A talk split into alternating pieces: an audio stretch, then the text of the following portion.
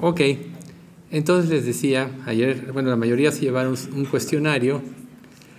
Eh, yo espero que lo hayan estudiado, que hayan cuestionado. Por cuestiones de tiempo, de, tiempo vamos a omitir esa parte, pero eh, se dejaron un, un, escrito de compromiso donde puede tomar cada uno de ustedes. Ese es para ustedes mismos, donde eh, pues afirman prácticamente su pertenencia a Cristo. Obviamente si alguien duda de eso, puede siempre acudir a Dios y pedirle.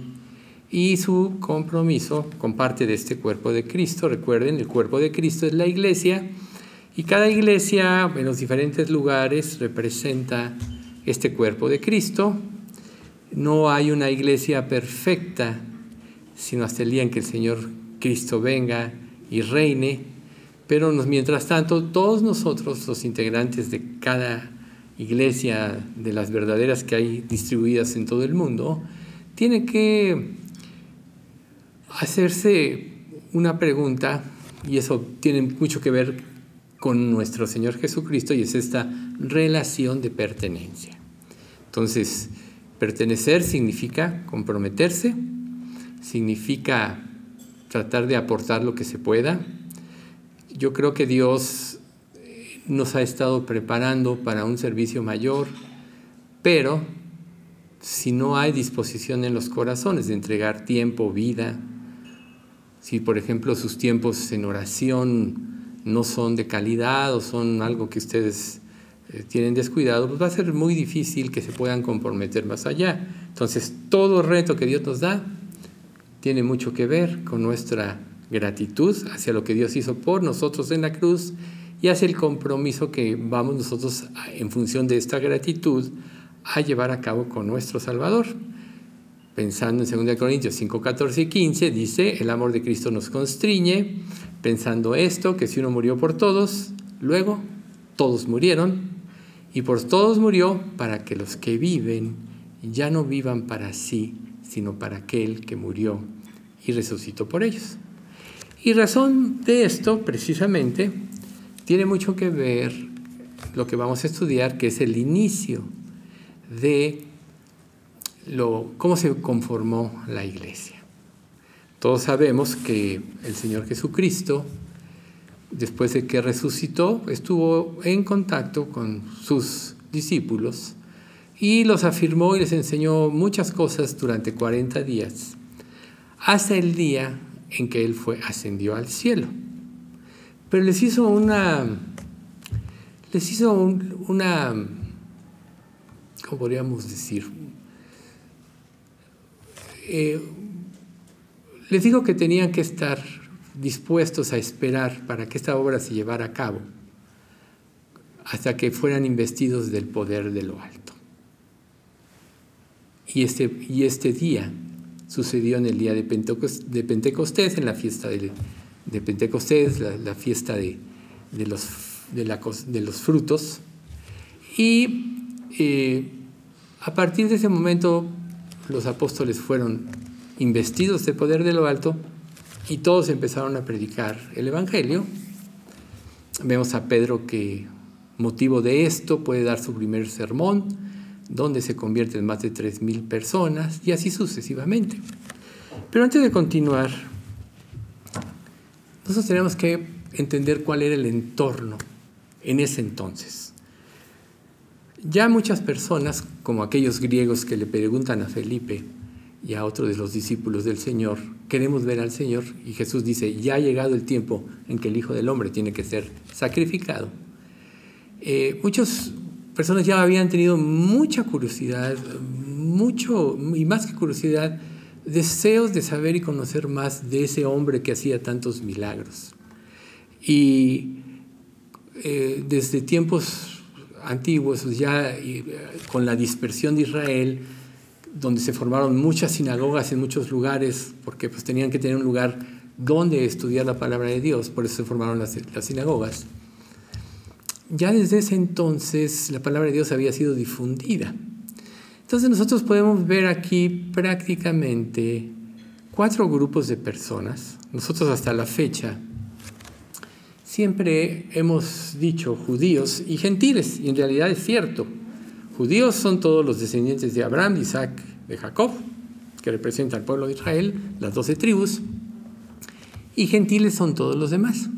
Sin embargo, nosotros vemos en, función del desarrollo del libro de los Hechos, cómo, hubo diferentes grupos que, que recibieron el evangelio, el evangelio y respondieron a él. El primero de ellos fue los samaritanos. Aquellos hombres cuando llegaron los apóstoles le dijeron, ¿recibieron ustedes el Espíritu Santo? Y ellos responden, ni siquiera sabemos que hay un Espíritu Santo. Entonces les impusieron las manos y recibieron el Espíritu Santo. Ese es el primer grupo. El segundo grupo es, eh, consiste en personas, perdón, el tercer grupo consiste en personas que buscaban a Dios. Como por ejemplo vemos antes de del nacimiento, bueno, ya después del nacimiento de Jesús, como los, los magos del Oriente, estudiando las escrituras, supieron que venía la venida de Jesús por la estrella que había surgido en el Oriente y fueron, inquirieron, indagaron hasta que pues, lo encontraron en el pesebre. Y el cuarto grupo representa a todos los, los gentiles, pero, todos los demás, pero en este grupo de estudiosos eh, vemos a Cornelio. Cornelio o sea, en este tercer grupo había, ese tipo de, personas buscaban a Dios, habían sido de alguna manera iluminados con la palabra, pero las restricciones que tenían los fariseos y los saduceos eran demasiado estrictas, entre ellas la circuncisión y empezar a cumplir no nada más la ley de Moisés, sino todos los estatutos que tanto los fariseos como los saduceos habían eh, prácticamente añadido y eran tantos mandamientos, casi casi como la ley de Moisés, que lógico, ni ellos cumplían, pero sí querían que los demás los cumplieran. Entonces este tipo de, personas dijeron, queremos, queremos creer en Dios, somos estudiosos, pero no nos vamos a someter a, a todo lo que dicen ustedes, desde la circuncisión. Entonces, este tipo de personas fueron, no los desecharon los judíos, pero sí los consideraban como judíos de segundo nivel o de segunda importancia. Entre ellos estaba Cornelio, aquel hombre piadoso que, era muy devoto buscando a Dios. Y recuerden ustedes cuando Dios está Pedro orando en la azotea de casa de Simón el Curtidor, y es cuando Dios se le aparece en visión y le dice, eh, le baja un lienzo con todo tipo de animal, le dice, mate y come, y se repite tres veces como diciendo, esto va en serio, es, viene de Dios directamente y entonces meditando en esto ya aquellos que Cornelio manda a buscar porque se le había parecido un ángel que le dice, busca a Simón Pedro, que está en casa de un Simón Curtidor, para que él te hable las palabras de vida. Él, él, meditando en esto dijo, esto viene de Dios y voy a acompañarlos. Ya entra a la casa de Cornelio y está predicando el Evangelio y de repente cae el Espíritu Santo sobre todos ellos. Nosotros podríamos decir, bueno, el libro de los Hechos, escrito por Lucas, muy bien narrado y muy ligado al Evangelio según San Lucas, tiene muchas cosas importantes, pero en realidad la mayor importancia aquí, eh, ¿cómo se llama completamente ese libro de los Hechos? Es el libro de los Hechos de los Apóstoles, ¿verdad? Pero en realidad debería ser el libro de los Hechos del Espíritu Santo. ¿Por qué? Porque fue el Espíritu Santo el que llevó a cabo toda la, toda la obra. Desde el momento en que en Pentecostés ellos fueron investidos del poder de lo alto, desde ese momento empieza a predicarse el Evangelio. Empieza a difundirse la palabra, pero los apóstoles estaban reunidos en oración, viene la cuestión de la falta de suministro de las viudas y ellos dicen, bueno, busquen a siete varones, entre los cuales estaba Esteban, Felipe, etcétera, que puedan hacer esta distribución justa y, nosotros nos vamos a dedicar la, a la, oración y al estudio de la palabra. Y bueno, ahí surge Esteban cuando por predicar el Evangelio, porque estaba, vivía, era un varón lleno de Dios y del Espíritu Santo, pone en su lugar a todos los judíos y fariseos cuando lo mandan llamar al templo, prácticamente hace lo mismo que Jesús hizo estando en vida, los enfrenta, los pone en jaque, crujían sobre él sus dientes y sin juicio alguno deciden apedrearlo. Curiosamente, rompieron aquí también todas las leyes. Pero Esteban, lleno de Dios y del Espíritu Santo, les dijo, Señor, perdónalos o no les tomes en cuenta este pecado. De ahí vino una grave persecución en toda la iglesia y todos los que salieron, salieron predicando el Evangelio. Ahí empezó precisamente el desarrollo de la iglesia. Entonces, desde entonces, todo ser perteneciente a la iglesia misma, el sello, y nosotros lo sabemos, es recibir el Espíritu Santo. Puede haber muchas nominaciones que se digan cristianas, pero el verdadero eh, miembro de una iglesia es el que ha nacido de nuevo. Recuerden lo que dice Efesios 1, 13, 14. En él también vosotros, habiendo oído la palabra de verdad, el evangelio de vuestra salvación, y habiendo creído en él, fuisteis sellados con el Espíritu Santo, que es la zarra de nuestra herencia, hasta la posesión de la redención adquirida para alabanza de su gloria. Y como en este salmo se decía, el Espíritu Santo prácticamente es el que inspira los mensajes, es el que le da fuerza al creyente, es el que le permite hacer la obra de Dios. Pero, para que una iglesia pueda crecer y prosperar, todos tenemos que ser salvos, cuando menos en su mayoría, y los que somos salvos, tenemos que comprometer nuestra vida. Recuerden que en 1 Corintios si no me recuerdo, 6.19 dice, hablando del Espíritu Santo, el cual tenéis vosotros, el cual viene de Dios y que no sois vuestros. Glorificad, por tanto, a Dios en vuestro cuerpo y en vuestro espíritu, los cuales son de Dios. Cuando una persona se convierte, Dios lo sella y su vida ya no le pertenece.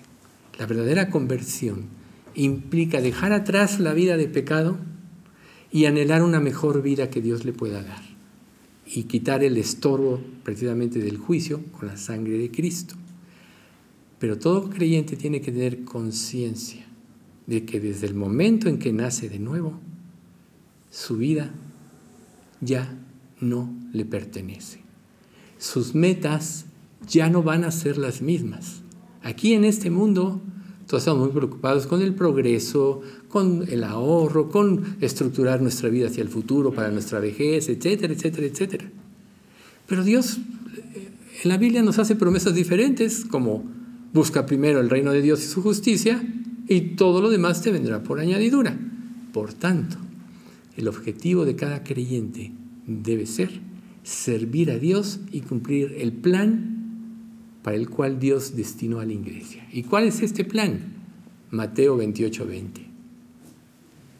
Id por todo el mundo y predicad el Evangelio a toda criatura. Ese es el verdadero plan. Entonces, todo creyente tiene que tener como objetivo este plan y Dios lo va a usar en el entorno de su vida, ya sea en el hogar, en su trabajo, en lo que haga. Dios lo va a usar. Pero todo creyente tiene que tener en mente esto. El objetivo de su vida es dar a conocer a los demás a Cristo. Porque si no, no tiene sentido una iglesia que viva para sí mismo, que esté cómodamente sentada sin tomar los retos. Y Dios cuando permite que pase tiempo en ciertas cosas es porque empieza a preparar nuestros corazones. Entonces, toda esta parte que Oscar nos hizo favor de compartirnos de las bases y principios de lo que es la iglesia y cómo tenemos que vivir, etc., es un fundamento doctrinal.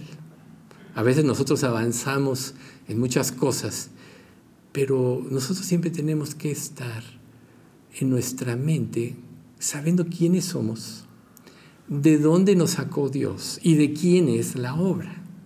Por tanto, ya sea un pastor o una persona que se siente aquí, o un ministro de música o cualquier persona, debe saber que él no vale nada para esta obra, que lo que vale es lo que Dios puede hacer a través de su vida para poder llevar a cabo el mandato.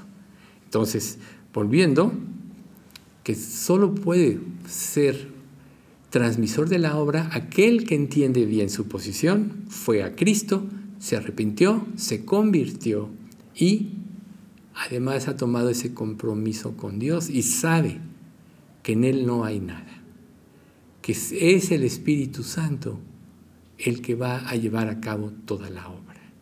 Y la manera de empezar a depender de Él es estudiar su palabra, para eso todos los fundamentos que vimos, es personalizarla, apropiarla, aplicarla a su vida y relacionarla, como decía Alex ahorita en el Salmo, con todas las áreas de su vida. Relacionarla, porque si no, no hay negocio, si no, no hay obra de Dios.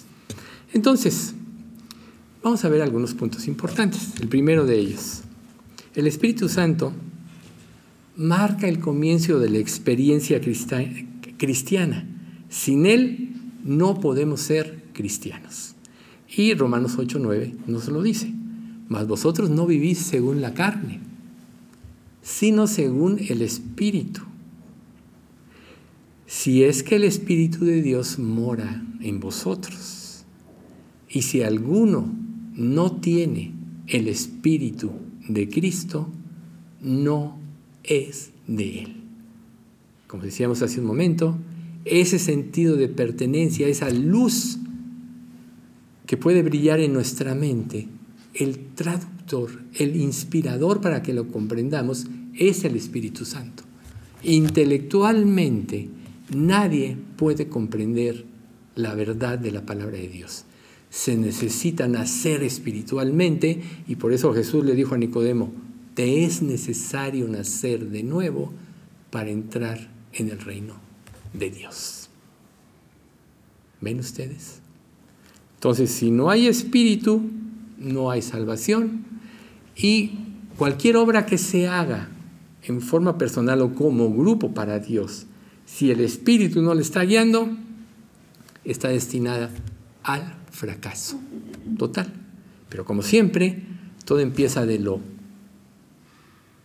particular a lo general. ¿Cómo puedo yo exigir que otros o puedo o, pensar que otros van a hacer algo lo que yo no estoy dispuesto a hacer? Por eso es tan importante que analicemos todos estos puntos. Tampoco podemos estar unidos a Cristo, porque dice la Escritura que, o sea, si no tenemos al Espíritu, tampoco podemos estar unidos a Cristo, porque dice, pero el que se une al Señor, un espíritu es con Él. Eso es en 1 de Tesalonicenses 6:17. El que se une al Señor, un espíritu es con Él. Mismos deseos, agradar a Dios, misma mente, la cual va siendo transformada en la medida que crecemos en la gracia, y el mismo corazón, vivir para agradar a Dios y vivir para glorificarle por sobre todas las cosas. Recuerden que Jesús dijo que todo el que quiera ir en pos de Él tiene que tomar su cruz cada día y seguirle. Y más adelante dice, porque el que quiera salvar su vida, la perderá. Pero el que pierda su vida por causa de mí y del Evangelio, la hallará. Por tanto, no puedes servir a Dios si no estás dispuesto a entregar tu vida plenamente. Por eso es que muchas personas la salvación no se da, porque pueden llevar a cabo todos estos pasos, pero no están dispuestos a creerle a Dios en plenitud, por tanto tampoco pueden entregar su vida a Dios en plenitud. También en Romanos 8, 14 al 17 dice, porque todos los que sean guiados por el Espíritu de Dios, esos son hijos de Dios, pues no habéis recibido el espíritu de esclavitud para estar otra vez en temor, sino que habéis recibido el espíritu de adopción, por el cual clamamos, Abba, Padre. El Espíritu mismo da nuestro testimonio a nuestro espíritu de que somos hijos de Dios. Y si hijos, también herederos. Herederos de Dios y coherederos con Cristo, si es que padecemos juntamente con Él. Fíjense esta condicionante. Si es que padecemos juntamente con Él. Para que juntamente con Él seamos glorificados. ¿Y por qué causa vas a padecer tú del Evangelio? por empezar a ser un testigo fiel. Porque tu vida va siendo cada día una vida más santa y tu santidad empieza a ser evidente al mundo que te rodea, o sea, a las personas con las que te relacionas, y tu vida empieza a causar convicción en los demás. Y así como los fariseos, cuando Jesús los enfrentó, pues decidieron matarlo y lo hicieron, claro, por designio de Dios. Y así como pasó con Esteban, Esteban que decidió ser fiel. Dice en 1 Timoteo 3:12, todo el que quiera ser piadoso en que dice todo el que quiera vivir piadosamente en Cristo Jesús padecerá persecución. La persecución no es que todo el mundo diga, no, ya, ya padezco persecución. La persecución es doloroso porque te aísla. Digo, más o menos es lo que le está pasando a Putin ahorita, ¿verdad?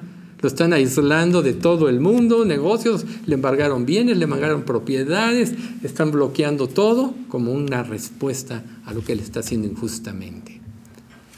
Así, el que quiera vivir padece piadosamente en Cristo Jesús, muchos recibirán y se convertirán, pero otros tantos, la mayoría, recuerden, muchos son llamados, pocos escogidos, muchos los desecharán, los quitarán de sus vidas y muchas otras cosas pasarán. Pero esto va a ser una evidencia de que estamos dando testimonio verdadero de Cristo. Si tu vida pasa y nadie se inmuta de tu presencia, nadie se siente incómodo por tu santidad, pues bueno, hay que pensarlo. Pero Dios a sus hijos precisamente nos envió esa ayuda idónea. También nos lo menciona Gálatas 4, 6, 7 y por cuanto sois hijos, Dios envió a vuestros corazones el espíritu de su Hijo, el cual clama, Abba, Padre. Así que ya no eres esclavo, sino hijo, y si hijo de Dios, también heredero de Dios por medio de Cristo. Entonces ahí está. El Espíritu es el que nos da la fuerza para vencer los temores, para vencer toda oposición y para salir victoriosos de acuerdo a lo que Dios quiere usar de nuestras vidas en cada momento de ellas. Entonces, sin el Espíritu tampoco podemos ser parte del cuerpo, nos lo dice 1 Corintios 12, 13, que dice, por, porque por un solo Dios fuimos todos bautizados en un cuerpo, sean judíos o griegos, sean esclavos o libres, y a todos se nos dio a beber de un mismo espíritu. Ahí está, el Espíritu Santo. Ahí está la clave. Entonces luego vamos al punto número dos. El Espíritu Santo es el poder de nuestra nueva vida. Nadie, absolutamente nadie podría cumplir la obra de Dios sin el Espíritu Santo. Él es el poder de la vida. Entonces cuando nosotros creemos en Cristo, empezamos una relación personal con Él. Antes, en las religiones equivocadas, tenías, necesitabas de un intercesor en otras tenías que hacer obras antes de poder sentirte merecedor de acudir a Dios. Pero en la gracia basta que creas y te arrepientas. Claro que Dios te enfrentará. Claro que Dios te hará hacer bien lo que puede estar mal en tu vida para que sanes tu mente y tú puedas salir adelante y puedas ser un instrumento vivo de Dios. Entonces, eh, cuando empezamos esta relación con, con Dios, él los va transformando a lo largo de nuestra vida. Esto es lo que es el crecimiento espiritual y lo que dice 1 Corintios 1.18, que dice, eh, em, básicamente dice, eh, sino que según... No, fue, mejor lo leo. Que dice, y además es 1.30, mas por él estáis vosotros en Cristo Jesús el cual os ha sido hecho por Dios, sabiduría, santificación, justificación, santificación y redención. Ahí está la clave, 1 Corintios 1.30. Fuimos nosotros hechos por Dios, sabiduría, porque nos hizo entender nuestra condición pecaminosa y nos presentó a Jesús. Santificación, porque nos convertimos y Dios nos limpió de todo pecado. Y, eh, y la redención, que es el día en que Él nos va a llamar a su presencia. Y todo este proceso es un proceso de crecimiento y todo creyente está en este proceso de santificación donde Dios lo está haciendo cada día más conforme a Cristo. También Gálatas 3.3 dice, tan, tan necios sois, habiendo comenzado por el Espíritu, ahora vais a acabar por la carne, porque los Gálatas habían sido influenciados por falsos eh, maestros judíos que les decían que tenían que guardar la ley de Moisés primero para ser salvos. Es como decirle, primero tienes que limpiarte de tu pecado y luego ven a Cristo ya que estés limpio y no, nadie se puede limpiar. Por eso era falsa doctrina. Tú tienes que ir a Dios tal como estás, presentarte con Él sincera y abiertamente, mostrarle tu necesidad de Él y entonces Él te responderá. Y me buscaréis y me hallaréis porque me buscaréis de todo vuestro corazón. Y en Filipenses 1.6, que la mayoría de ustedes ya se saben de memoria, estando persuadido, de esto, que el que comenzó en vosotros la buena obra, la perfeccionará hasta el día de Jesucristo. ¿Ven ustedes? Si realmente eres de Dios, podrás tener muchos errores, pero tu disposición de corazón para ir y arreglar todo en la presencia de Dios eh, te va a poder hacer ver con claridad que Dios está atrás de cada circunstancia que tú vives, bajo cada problema que tú tienes, que lo usará para perfeccionar a ti, en ti a Cristo, o sea, para formar a Cristo en ti. Luego el punto número tres, el Espíritu Santo une a la comunidad cristiana en Cristo. O sea, la verdadera fuerza de una iglesia es la unión. En 1 de Juan capítulo 5 dice, eh, todo aquel que cree que Jesús es el Cristo, es nacido de Dios y conoce a Dios. Y todo aquel que ama al que engendró, ama al que ha sido engendrado por él. En esto sabemos que amamos a los hijos de Dios, cuando amamos a Dios y guardamos sus mandamientos. Primero, Dios da testimonio de Jesucristo. Y si tú crees en Dios, tienes que amar al que le envía.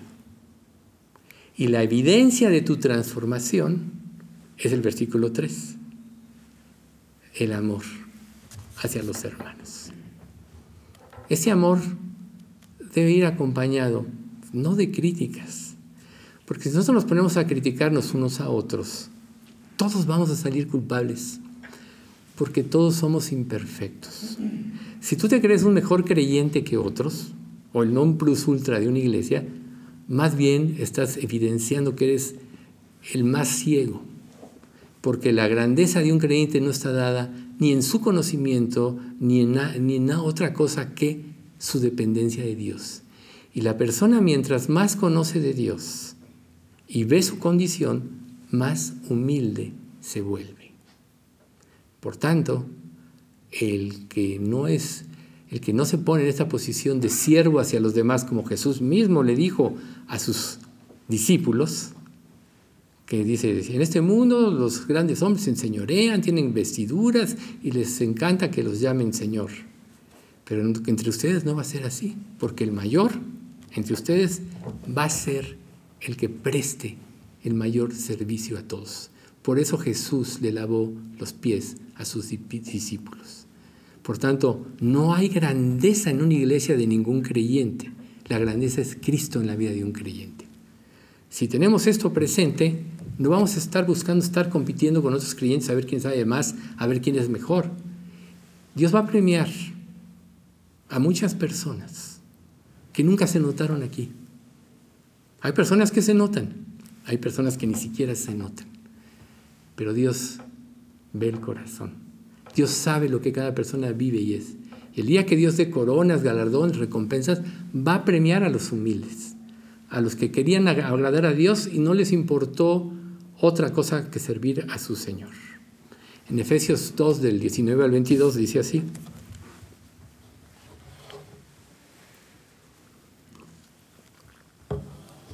Así que ya no sois extranjeros ni advenedizos sino conciudadanos de los santos y miembros de la familia de Dios, edificándose sobre el fundamento de los apóstoles y profetas, siendo la principal piedra del ángulo Jesucristo mismo, en quien todo el edificio bien coordinado va creciendo para ser un templo santo en el Señor, en quien vosotros también sois juntamente edificados para morada de Dios en el Espíritu. Primero, primero que nada, una de las características de la piedra angular es que es la que puede sostener y unir paredes entre sí.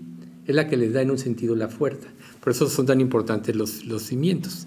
Pero lo importante es que el edificio bien coordinado, y es aquí donde habla de la iglesia, va creciendo, edificándose en el Señor. Por eso fue que en el libro de Hechos, cuando las viudas de los griegos fueron desatendidas, ya a lo mejor no fue la intención de quienes distribuían desatenderlas. A lo mejor las dificultades del idioma, les, les impedía conocer y saber las necesidades de las personas exactamente.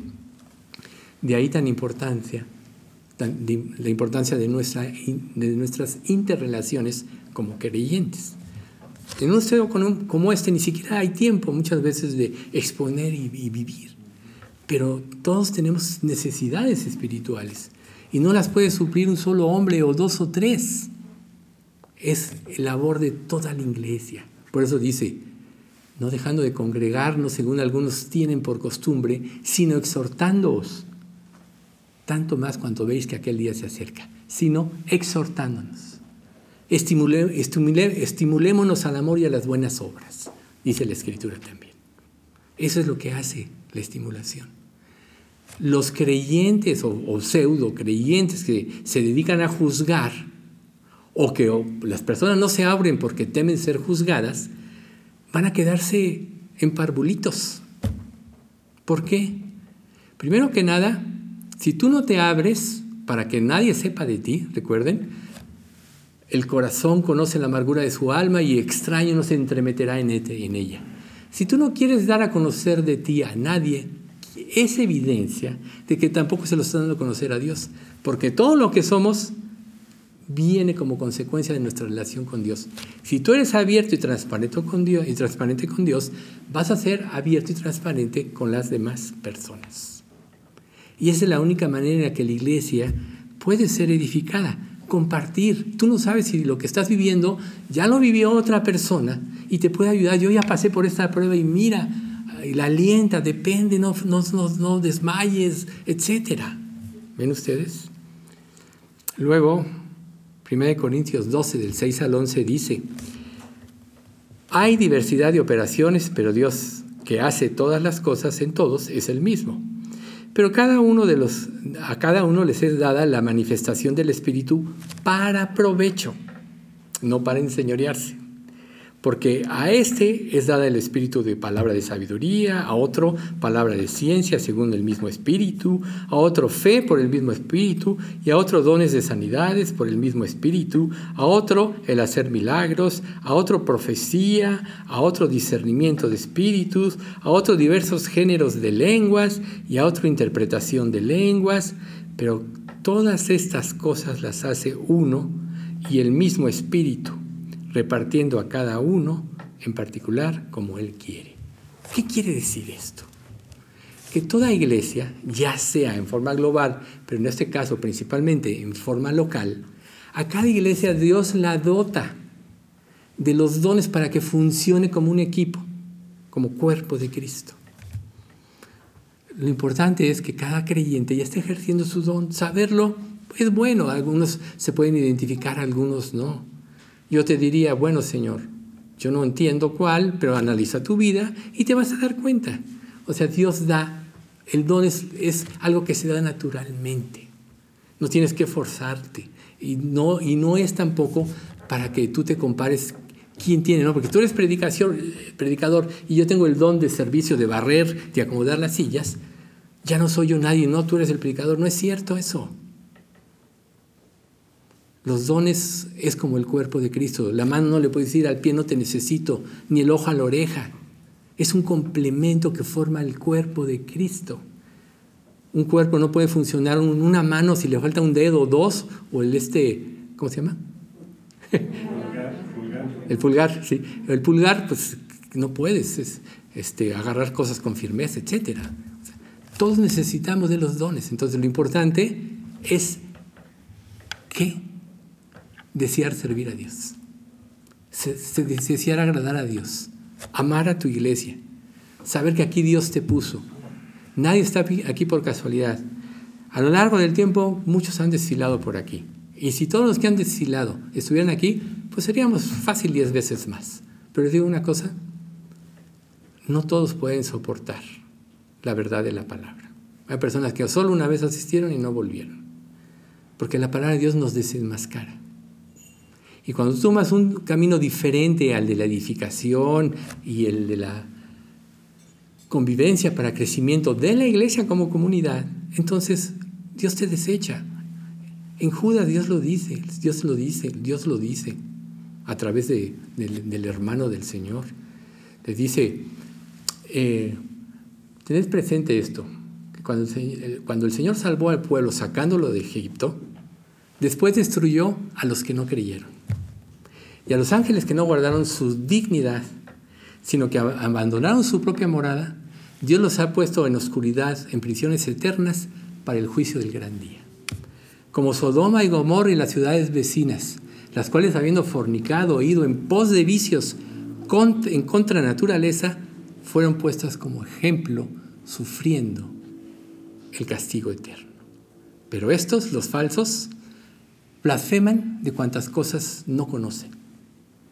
Y las que por naturaleza conocen, se corrompen como animales irracionales.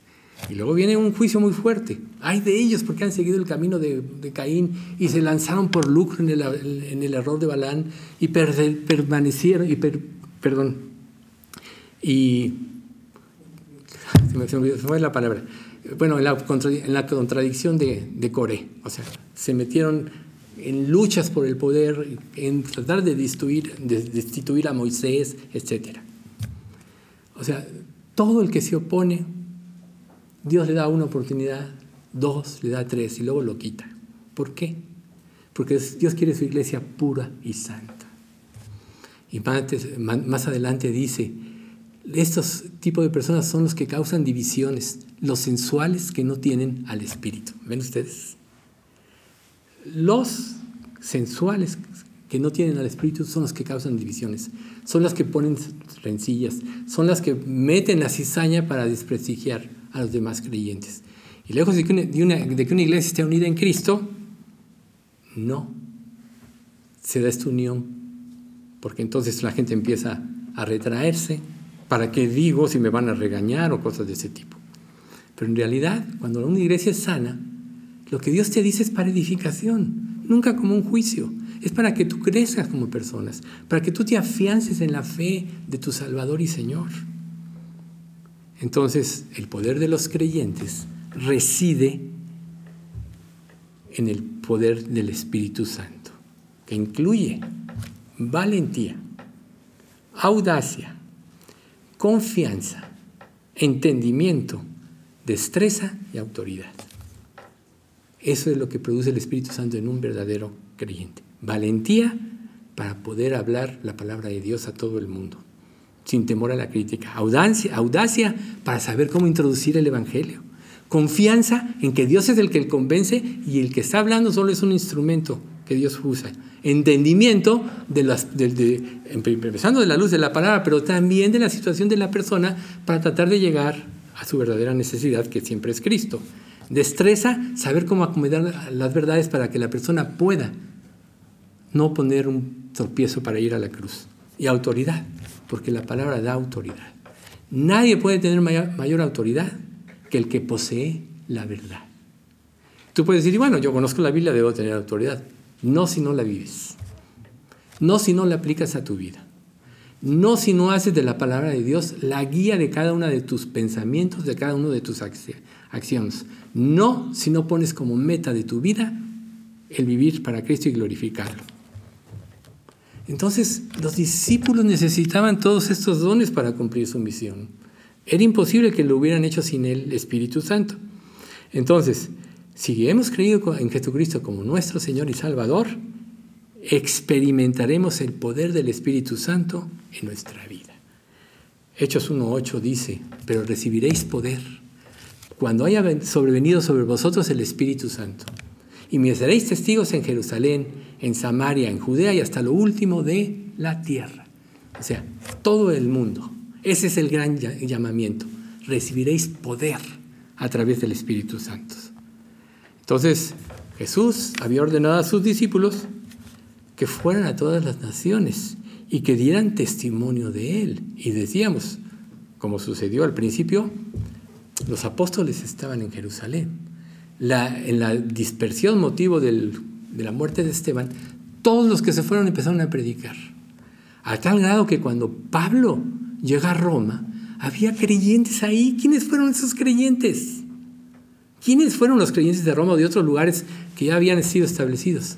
Seguramente muchos de aquel sermón de Pedro primero, donde se convirtieron más de 3.000 personas. Porque ahí dice, estaban elamitas y estos y los otros, de diferentes nacionalidades. ¿Cómo les podemos oír hablar en nuestro propio idioma natal? Pues fue el Espíritu Santo, ¿verdad? Entonces, recordando Mateo 29, del 19 al 20, por tanto, ir y hacer discípulos a todas las naciones. ¿Saben ustedes qué quiere decir discípulo? Aprendiz. Así de simple. Aprendiz. ¿Y quién puede aprender sino aquel que tiene el corazón dispuesto? ¿Quién puede aprender verdaderamente las cosas de Dios sino aquel que abate su orgullo ante Dios, se da cuenta que no, Él no es nadie, que Él no puede hacer la obra de Dios y que depende absolutamente de Dios? Este es el que puede ser un verdadero discípulo. Bautizándolos en el nombre del Padre, del Hijo y del Espíritu Santo, enseñándoles que guarden todas estas, todas las cosas que os he hablado, y aquí yo estoy con vosotros todos los días hasta el fin del mundo. Fíjense qué hermosa promesa. Yo estoy con vosotros todos los días hasta el fin del mundo. Entonces Dios tiene un trabajo importante para nosotros como iglesia, pero debemos realizarlo en el poder del Espíritu. Y para que pueda hacer esto, tenemos realmente que estar seguros si el Espíritu de Dios mora en nosotros. Si no, si tú estás escuchando estas palabras y no estás seguro, solo ve a Dios y clámale. Si estás oyendo es porque Dios te está llamando. A veces, cuando avanzamos en la doctrina, cuando, cuando dicen muchos son llamados, pocos escogidos, yo seré llamado, a lo mejor no voy a ser llamado. Si tú tienes angustia de no ser llamado y decides buscar a Dios de tu corazón, es que estás siendo llamado. O sea, todos los fariseos, todos los publicanos, o sea, los saduceos, todos esos hombres vivían para sí mismos, vivían para mantener un poder, un prestigio ante los demás. Y venir a Cristo les significaba perder su prestigio, su posición social. Por eso se quisieron deshacer de aquel que los evidenciaba. Así tú también, a lo mejor eres enfrentado a algo y quieres deshacerte de la persona o decir, ya, no basta, ya no voy a la iglesia porque siempre que hablo me va mal y no, no, no, no. O sea, todo aquí se hace para edificación. Nadie tiene el poder de juzgar a otro porque el juicio Dios se lo dio a Jesucristo. Y cuando Dios nos, da nos muestra debilidades de otra persona, nuestra labor de amor es ayudarlos a salir de ese problema. Pero no todos lo toman a bien. Por eso Pablo le dice a los Gálatas, o no me acuerdo si eran los Gálatas, ¿acaso me he hecho vuestro enemigo por deciros la verdad? ¿Quién puede soportar la verdad sobre él mismo? ¿Sabes qué hace que te duela? Tu orgullo, que muchas veces pone en evidencia tu imagen. Todos queremos tener una buena imagen, pero si mientras más estemos en Cristo, más vamos a decir como dijo Juan el Bautista, es necesario que Él crezca que yo mengüe. Para poder vivir la vida cristiana, tú tienes que menguar. Tu prestigio tiene que menguar. menguar. Tu grandeza no va a ser nunca de ti. La verdadera grandeza espiritual, aunque el mundo no lo reconozca, es lo que Cristo hace en ti y la gloria es para Él. Entonces la pregunta es, ¿estás esperando y poniendo atención verdaderamente en las instrucciones de Dios? O quizás te estás adelantando porque quieres hacer la obra de Dios en tus términos. Quieres ganar a las personas en tus términos. Quieres relacionarte con las personas en tus términos. Cuando lo hacemos en nuestros términos, siempre fracasamos. Y el resultado, que a veces nosotros no vemos, ¿sabes cuál es? Que la gente se va al infierno. Nuestra relación con los demás debe ser, esta persona eternamente se va a ir al infierno. ¿La voy a dejar ir? ¿Le voy a dar por su lado para ser aceptada o aprobada en un grupo? No le voy a decir a este familiar mío, no sabe hacer que se ofenda y se vaya. Una vez yo le testifiqué a una señora ya difunta, una cliente mía de un edificio que yo administraba. Y pues ella oró en aquel entonces, aparentemente se convirtió, pero una vez me dijo, yo a mis hijos no los enfrento. Digo, ¿por qué? Porque temo que si los enfrento se vayan a ir. Qué tropiezo. Y la señora murió y sus hijos, o sea, no tuvieron la influencia del Evangelio. ¿Ven ustedes? Tú debes de tratar con las personas a tu alrededor sabiendo que si no reciben a Cristo se van a ir al infierno. Y si tú dices, no, es que la amo mucho como para hablarle de eso, no, no la amas, no te engañes. El verdadero amor es procurar el bien de la persona. Y el único bien es que la persona, que cuando menos tenga el suficiente conocimiento de la palabra para poder tomar una decisión, o mejor dicho, para convertirse. Si no, no los amas. No pienses que amas a un pariente, un hijo, nieto, lo que sea, si no le hablas de Cristo. No pienses que amas a alguien si no lo enfrentas a su pecado. No lo amas. Más bien tienes temor. Por eso aquí dice que Dios nos da poder, nos da audacia, etc. Entonces, para ser eficaces en la obra de Dios, debemos hacerla en tiempo, en su tiempo, en el tiempo de Dios y con su poder. Hechos 1 del 9 al 11 dice, y habiendo dicho estas cosas, viéndolo ellos, fue alzado, y lo recibió una nube que les, los ocultó de sus ojos. Y estando ellos con los ojos puestos en el cielo, entre tanto que él se iba, he aquí se pusieron junto a ellos dos varones con vestiduras blancas los cuales también les dijeron, varones galileos, ¿por qué estáis mirando al cielo? Este Jesús mismo, que ha sido tomado de vosotros al cielo, así vendrá como le habéis visto ir al cielo. En Hechos 1.3, después de estos 40 días que habían pasado Jesús con sus discípulos, esto solo nos menciona que fueron 40 días, a quienes también después de haber padecido, se presentó vivo con muchas pruebas indubitables, apareciéndoseles durante 40 días y hablándoles acerca del reino de Dios. O sea, Jesús murió, resucitó y no se quedó ahí. Conocemos a los del camino de Maús, a los apóstoles cuando están orando, que no estaba Tomás, todo eso lo conocemos. Pero aquí dice que se les apareció a muchos durante 40 días para afirmarlos en las verdades y que pudieran edificar sobre el fundamento correcto. Sí, fue importante que los discípulos vieran a Jesús ascender al cielo. ¿Por qué? Porque estaban confirmando que era Dios y volvía a su trono. Y todos debemos saber que Jesús no está muerto, que está en el trono de Dios y que está reinando y que nada va a pasar que Él no permita. Entonces, por supuesto que estos dos varones con túnicas blancas eran ángeles, por supuesto, pero les anunciaron que Jesús volvería. Y todo creyente debe vivir con este anhelo. Ok, este mundo se está derrumbando. Yo creo que a todos nos ha impactado ver esto de Ucrania y más cuando nos enteramos de que muchas iglesias ahí que estaban siendo evangelistas en otras naciones están siendo severamente atacadas. Pero esto no es algo que Dios se le fue de las manos. Dios lo permitió.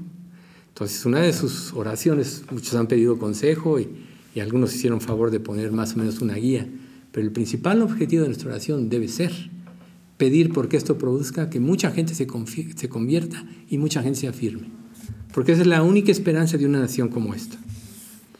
Entonces, recuerden ustedes que la historia del mundo no está compuesta de hechos improvisados, ni es cíclica, se dirige a un punto específico al punto de la voluntad de Dios, quien planeó todas las cosas desde antes de la fundación del mundo.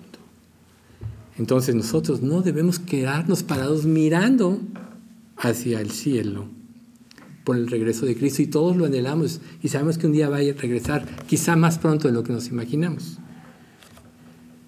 Pero, 1 Tesalonicenses 5.2 dice, porque vosotros sabéis perfectamente que el día del Señor vendrá, así como lo ladrón en la noche. Nadie sabe, estaremos aquí quizá reunidos y venga un día, quizá mañana, quizá en 10 años, Dios sabe el tiempo exacto y perfecto así como sabe el tiempo de nuestra conversión, el tiempo de hablarnos, el tiempo de buscarnos, y como bien se explicaba en el Salmo, todo está entrelazado. Entonces, para concluir este estudio, si sabéis estas cosas, bienaventurados seréis si las hiciereis. Vamos a orar. Padre bendito, cuánto te queremos alabar y bendecir, Señor en esta tarde. Gracias por que podemos reunirnos en este lugar. Te pedimos que no dejes de bendecirlo, que nos ha abierto tus puertas. Gracias, Padre, porque creemos que tú estás haciendo una obra en nosotros que nos quiere llevar a una vida más alta, un servicio más excelente, a ti, Señor, como tú lo mereces. Pero sabemos que no esto no sucederá si no estamos dispuestos a darlos todo por ti. Así que enséñanos, Padre, a morir a nosotros mismos y a nuestros planes, a toda aquella cosa que pueda estorbar el avance del reino de Dios. Sabemos, Padre, que tú eres dueño de todas las cosas y que aún en ti está darnos la capacidad la capacidad de disfrutar lo que tú nos das. Pero sabemos y hemos entendido que lo más importante es tu obra, porque es la única que va a trascender a través de los siglos. ¿Qué hubiera sucedido, Padre, si los creyentes de la primera iglesia no hubieran estado dispuestos a hablar de ti, hoy nosotros no tendríamos tu palabra, hoy nosotros estaríamos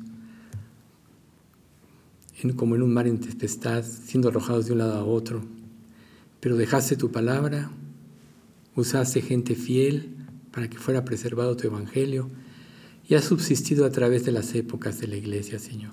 Queremos ser nosotros un instrumento tuyo para esto mismo, que tú nos uses intensamente, Señor, en el avance del reino nos des fuerza, nos des valor, nos des sabiduría y nos des determinación para servirte donde tú nos has puesto.